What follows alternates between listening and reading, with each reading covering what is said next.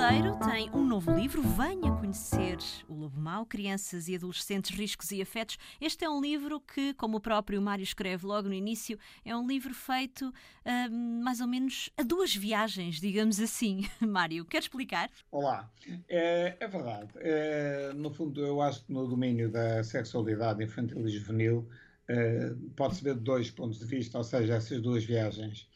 É, um deles que eu privilegiei eh, são os afetos, o amor, a parte boa, responsável e gratificante da sexualidade. Uh, a segunda viagem é a viagem, uh, enfim, aos riscos, aos perigos, aos horrores, às doenças, à gravidez não desejada, violações e outras coisas mais. Eu optei por fazer a primeira, a primeira viagem, a viagem que nos leva a algo de simpático, de bom, para não toldar, logo de início, para não rotular de má, uma coisa que deve ser bela e tem todas as condições para ser bela. Exato. O que é que, o que, é que faz com que deixe de ser bela, Mário? Uh, deixa de ser bela quando, por exemplo, é abordada uh, por pessoas com pouca informação ainda, uh, que estão um pouco sem saber ao que vão, para falar em bom português, e finalmente quando uh, essa relação de entrega, eu acho que não há nenhuma relação que tenha tanta entrega uh, física, psicológica, uh, intelectual, como uma relação de tipo conjugal, ou seja, um, um namoro, e depois já de uma forma mais estruturada. e realmente, quando isso é manchado, há uma rejeição, há uma humilhação, uma violência isto deixa traumas uh, terríveis. Uhum. Uh, não estou a dizer que todos os namoros que começam tenham de levar, entre aspas, ao altar. Calma aí, não é isso.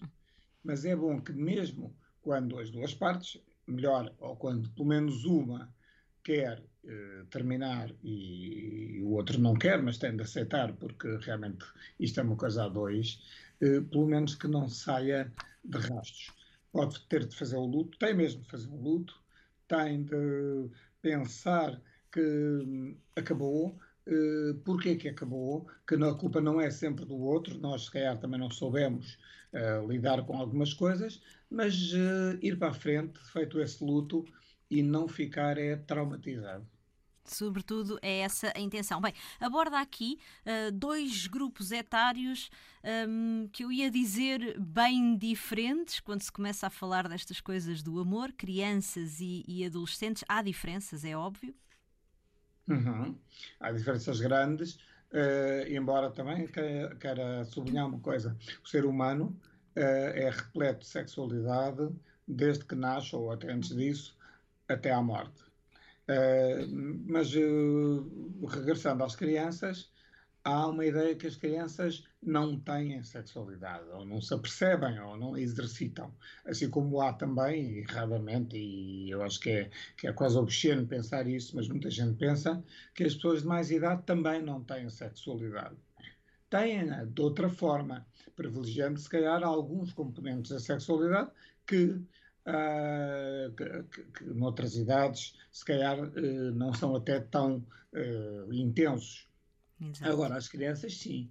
As crianças, desde que nascem, têm um, um, olhar erótico, sem aspas, por exemplo, em relação ao peito da mãe, à pele da mãe, ao contacto com os progenitores.